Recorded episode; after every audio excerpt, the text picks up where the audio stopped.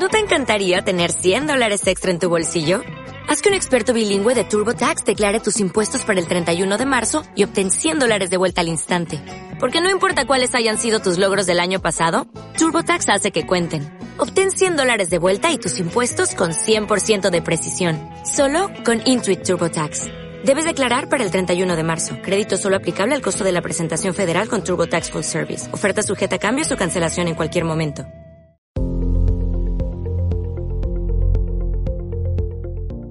Encaramos la recta final del año bursátil con unos inversores que siguen muy pendientes de la inflación.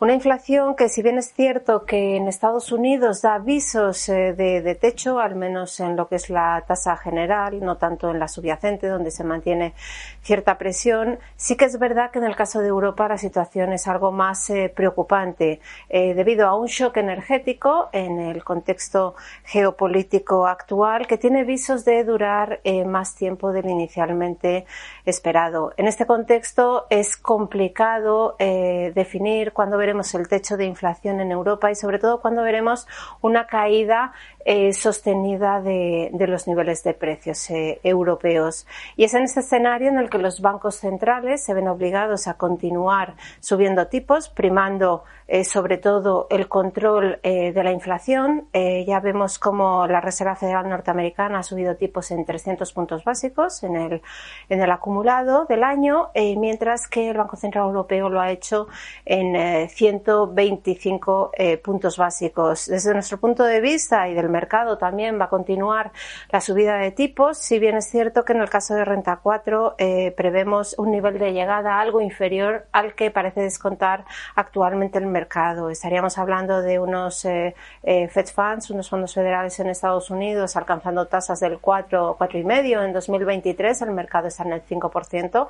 Y en el caso del tipo de depósito del BCE, creemos que el nivel de llegada podría estar en torno al 2,5% frente al 3% que descuenta el mercado.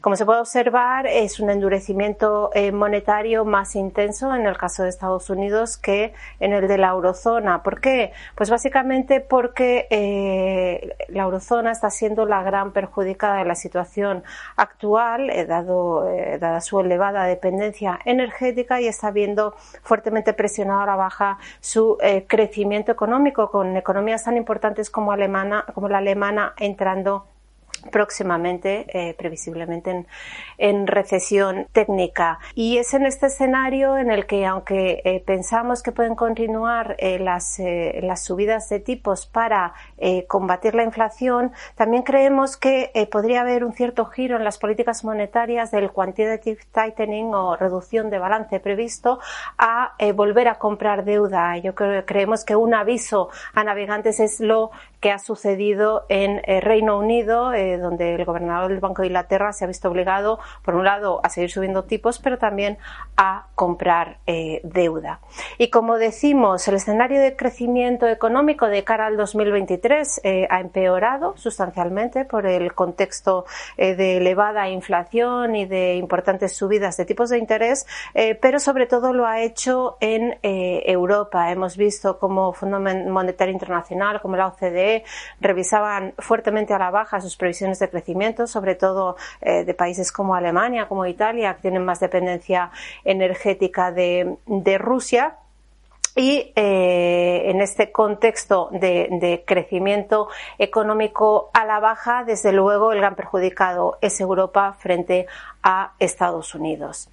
Eh, sí que es cierto eh, que esperamos una eh, recesión técnica en algunos países, lo que se trata de ver es cómo de intensa y duradera es. En cualquier caso, incluso aunque estemos hablando de una recesión moderada, deberíamos ver cierto ajuste a la baja en los BPAs, en los beneficios por acción de las empresas. Un ajuste que todavía no se ha visto. Se ha visto algo en Estados Unidos, en Europa todavía no se ha visto ningún ajuste a la baja y creemos que debe producirse Es por ello que, a pesar de que las valoraciones bursátiles se han, se han puesto en niveles bastante más atractivos, han caído bastante y ofrecen descuento respecto a sus medias históricas, sobre todo en Europa, creemos que es posible que aún no hayamos visto el suelo de los mercados. ¿Y cuándo los veremos? Pues el suelo de las bolsas, un suelo consistente, queremos decir, eh, más allá de rallies alcistas dentro de una tendencia bajista, creemos que se encontrará en el momento en que la inflación toque techo,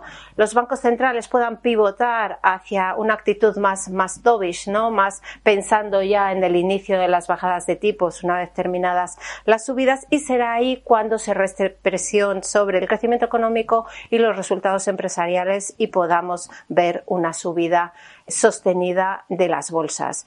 En cuanto a nuestras recomendaciones por valores, se pueden consultar en nuestras carteras recomendadas en la web. Eh, sí que eh, recordar que hemos ido adoptando en este entorno macroeconómico que eh, hemos comentado cada vez un sesgo más defensivo en las carteras. Muchas gracias.